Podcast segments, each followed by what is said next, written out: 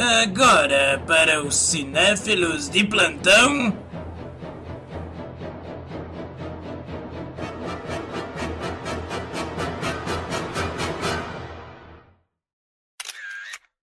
Câmera cega. Hã?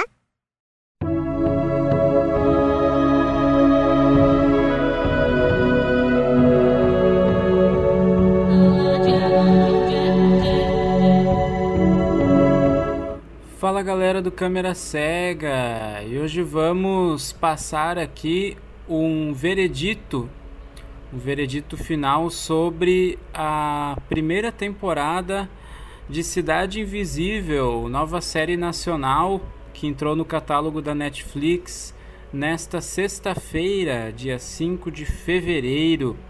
Primeira série live action do diretor Carlos Saldanha duas vezes indicado ao Oscar, uma delas por um curta-metragem de animação em 2004 e, mais recentemente, em 2018, pelo longa-metragem de animação O Touro Ferdinando. Caso você não saiba, o Câmera Cega, além de estar no YouTube, agora também está no Spotify. Você também pode encontrar o CC no seu agregador de podcast preferido. Então, à medida do possível, divulgue o podcast, independente de onde você acompanhe, seja pelo YouTube, seja em algum agregador de podcast.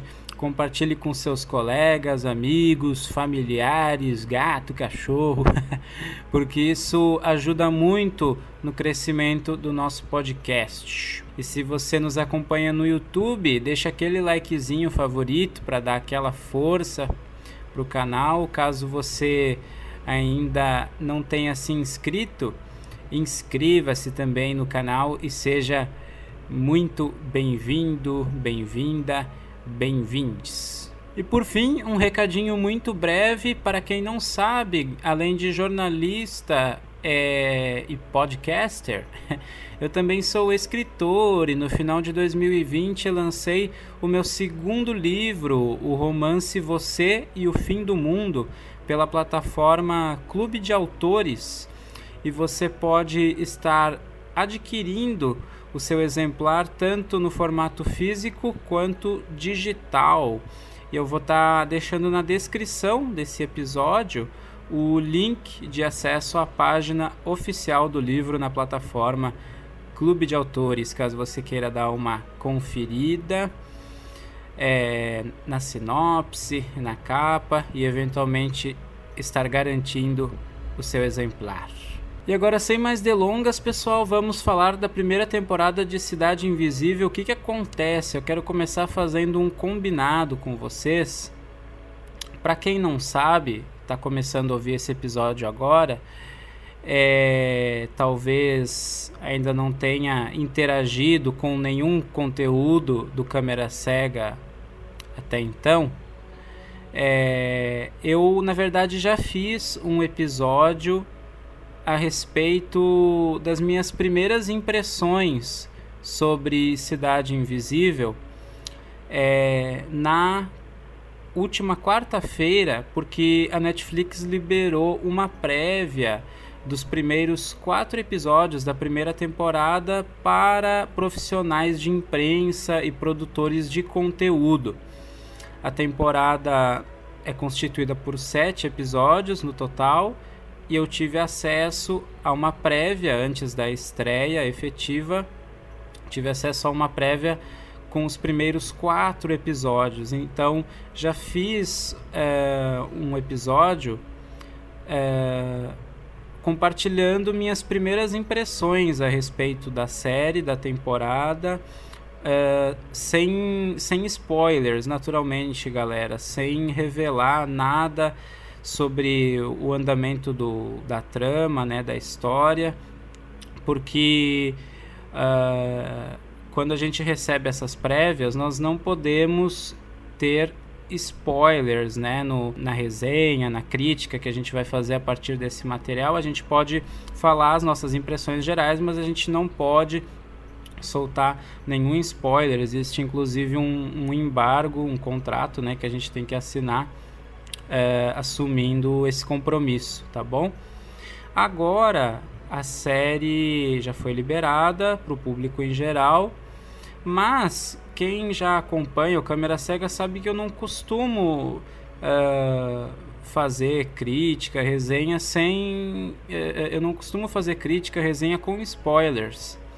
É, eventualmente acabo soltando um ou outro, mas eu sempre aviso quando isso for acontecer em algum momento para que você pare de escutar o episódio e não tome nenhum spoiler caso você não queira, tá bom? Mas eu evito justamente por respeito a quem ainda não consumiu o material sobre o qual nós estamos falando. E o que eu quero combinar com vocês é o seguinte, galera. Como eu já fiz o, um episódio falando a respeito das minhas primeiras impressões, eu não vou ficar repetindo certas coisas aqui neste episódio, tá bom? Então, é, caso você não tenha escutado o episódio anterior, é interessante que você faça isso. E eu vou estar tá deixando o link é, do episódio anterior aqui na, na descrição deste episódio para que você possa acessar lá e conferir.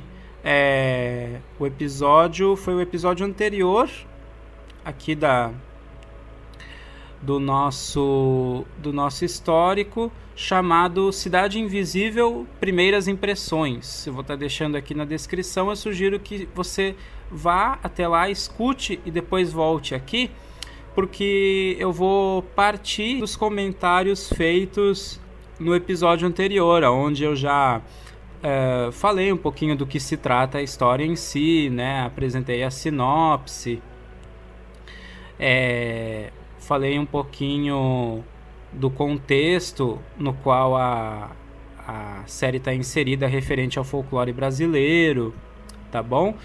E é, pode ser que para os comentários que eu vou fazer aqui eu acabe soltando um ou outro spoilerzinho, tá bom? Porque é difícil, digamos, é, trazer esse olhar diferenciado sobre a temporada como um todo é, de um jeito diferente do que foi feito no episódio anterior, sem acabar revelando uma ou outra coisinha. Então, se você ainda não assistiu a série, eu sugiro que também você o faça, assista a série e, e depois você volta aqui, tá bom? Aí você pode estar tá ouvindo direto esse episódio aqui. Você pode ouvir primeiro o episódio anterior que não tem spoiler nenhum Aí você assiste a série e vem escutar esse episódio aqui que nós estamos gravando agora. Então vamos lá, pessoal. Na verdade, é, dá pra gente ser bem breve agora na sequência, já que, como eu disse, eu não vou ficar repetindo é, coisas que já foram mencionadas no episódio anterior que eu gravei é, acerca das minhas primeiras impressões, tá bom? Então, assim na linha é, do que eu disse no, no episódio anterior acerca da qualidade da série, é, praticamente não a imagem dessa a minha visão acerca dessa qualidade é, da do alcance narrativo da série não mudou é, nos três últimos episódios da temporada, já que na prévia eu assisti aos primeiros quatro e agora, quando ela foi liberada para o público em geral, então bastou que eu terminasse os três episódios aí que estavam faltando de um total de sete. Então, essa minha visão acerca do alcance, da narrativa, da qualidade, praticamente não mudou é, reiterando um pouquinho aspectos que eu mencionei no episódio anterior, mas de forma breve. É muito bacana como o Carlos Saldanha consegue intercalar com muita naturalidade, de um jeito natural, de forma orgânica mesmo o suspense, o thriller, a questão da investigação policial que permeia a, a série, com uma inserção gradual de entidades clássicas do nosso folclore, do folclore brasileiro.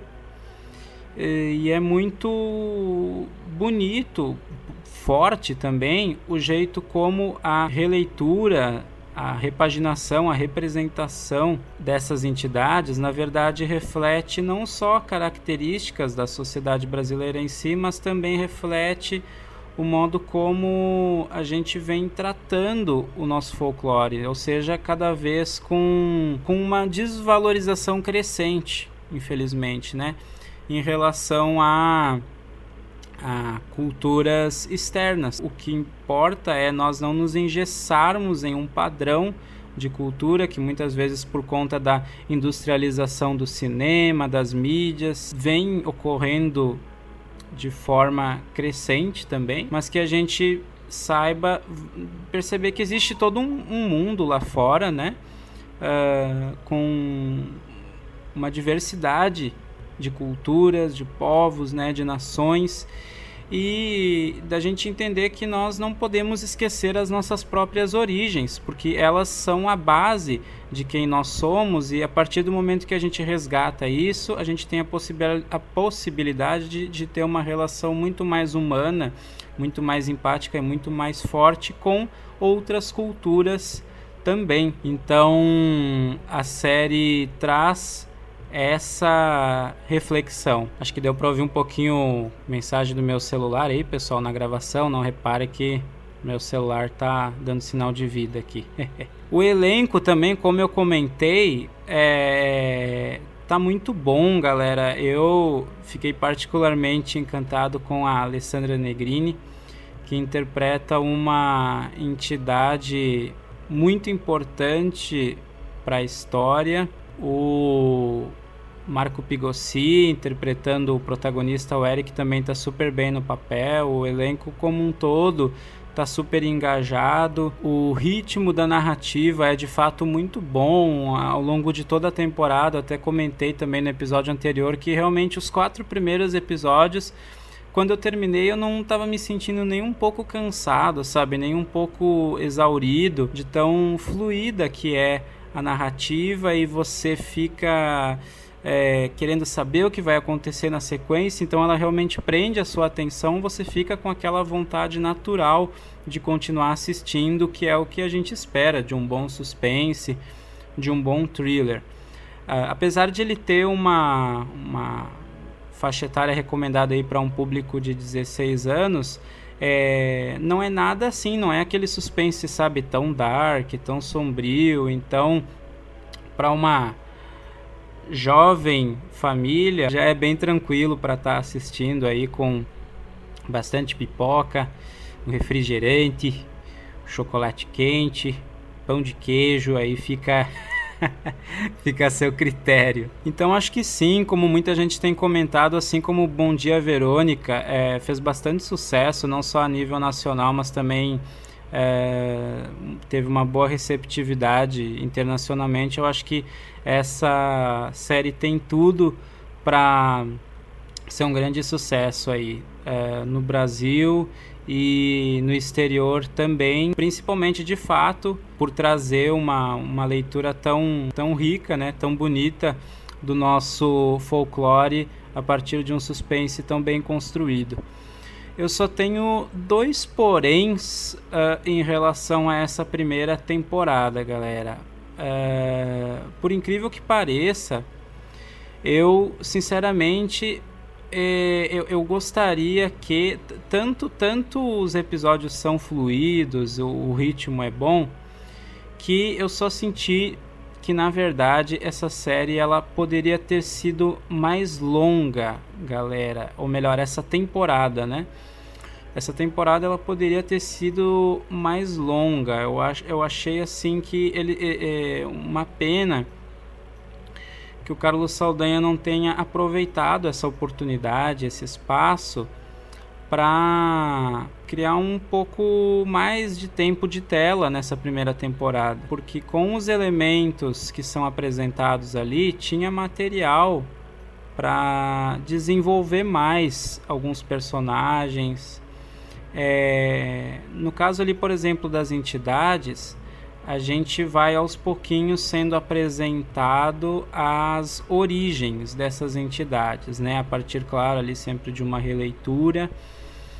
Só que essas apresentações elas são assim bem passageiras, elas acabam não sendo muito aprofundadas ao longo da trama. E se os e se nós tivéssemos alguns episódios a mais, isso poderia ser aprofundado também de um modo orgânico, sem que a gente deixasse de acompanhar, por exemplo, o momento presente da história, é, mas de, de modo que os acontecimentos fossem aos pouquinhos remetendo a mais passagens do passado de alguns personagens a respeito das suas origens.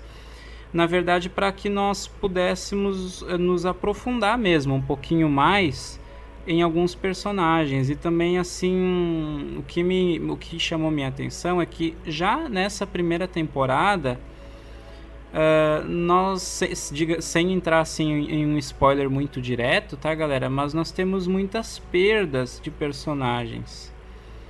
E, e algumas perdas eu realmente lamentei por conta disso de que é, é, nós perdemos digamos alguns personagens que é, eu sinto que eles poderiam ter sido muito mais explorados, sabe, ao longo dos episódios, se nós tivéssemos mais episódios efetivamente. Eu entendo e, e realmente eu espero, e, e se tudo der certo, nós haveremos de ter pelo menos uma segunda temporada de Cidade Invisível. Uh, mas, em princípio, eu não sei, talvez haja a possibilidade de que certas perdas que nós tivemos nessa temporada sejam de alguma forma recuperadas, embora eu ache isso pouco provável, é, a não ser que o roteiro consiga, a não ser que os roteiros, enfim, da, da próxima temporada consigam fazer isso de um jeito inteligente.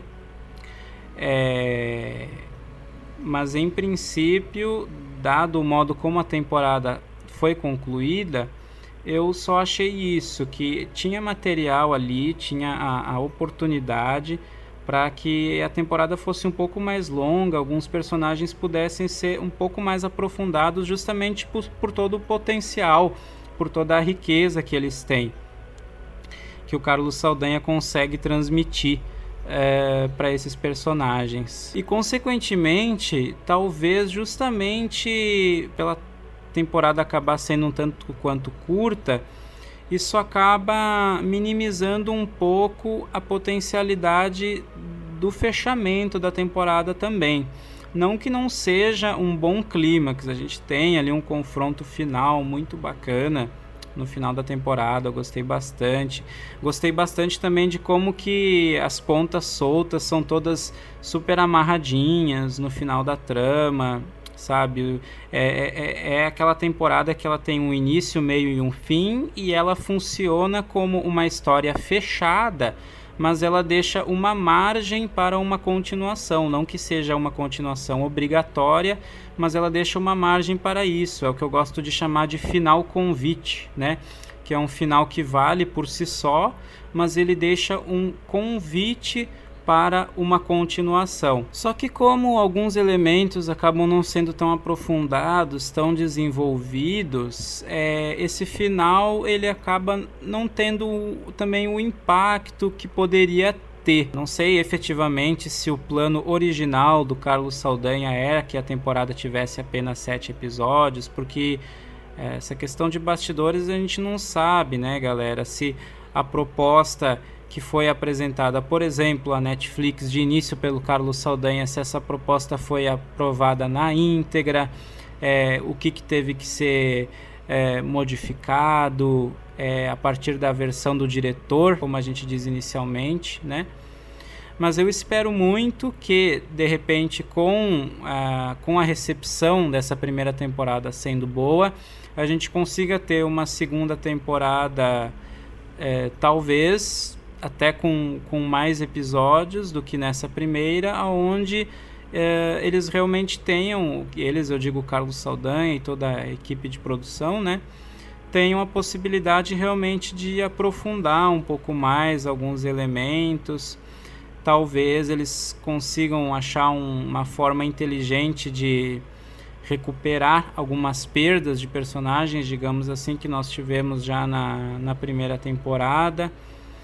E também trazer novos personagens, é claro, com um aprofundamento maior, pelo menos, né?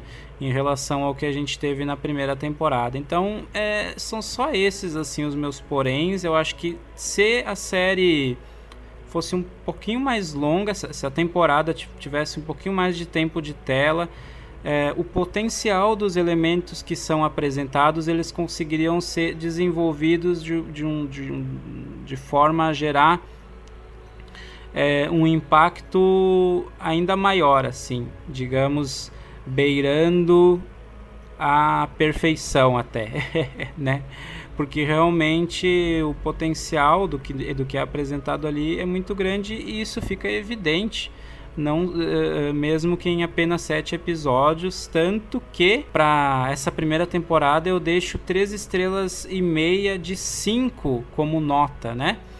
É, para quem acompanhou aí a, o post das minhas primeiras impressões, sabe que eu dei quatro estrelas depois de assistir os três últimos episódios, eu optei por tirar apenas meia estrelinha, porque acontece o que eu comentei com vocês, alguma, alguns personagens eles acabam ficando meio que em segundo plano e deixando de ser desenvolvidos, aprofundados do jeito que poderiam ter sido. Inclusive a Alessandra Negrini, que eu comentei com vocês que para mim é a grande estrela da temporada, também acaba ficando meio que em segundo plano na, né, nessa segunda metade aí da, da temporada. Então foi por isso que eu acabei tirando meia estrelinha. Mas vejam bem, né, galera? 13 estrelas e meia de 5 é realmente muito bom. Então, reitero, assista Cidade Invisível se você gosta de boas histórias de suspense com elementos de fantasia.